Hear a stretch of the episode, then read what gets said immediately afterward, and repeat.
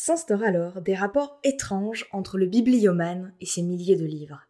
Les mêmes rapports qu'entre le jardinier et une plante grimpante, envahissante. La plante se développe d'elle-même, d'une manière invisible à l'œil nu, mais avec un progrès néanmoins constatable au bout de quelques semaines.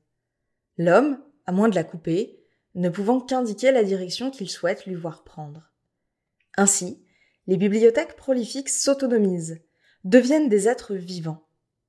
Nous avons choisi ces thèmes et ces axes de développement, mais nous ne pouvons qu'observer qu'elle a envahi tous les murs de la pièce, grimpé jusqu'au plafond, annexé une à une les autres pièces, en expulsant ce qui la dérange.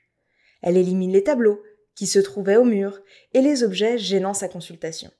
Se déplace avec les acolytes indispensables mais encombrants que sont les escabeaux et les échelles, oblige à des réaménagements constants car sa production n'est pas linéaire et réclame des répartitions nouvelles.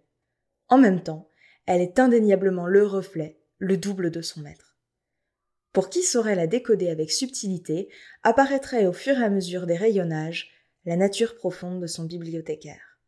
D'ailleurs, aucune bibliothèque d'une certaine importance ne ressemble à une autre, ne possède la même personnalité.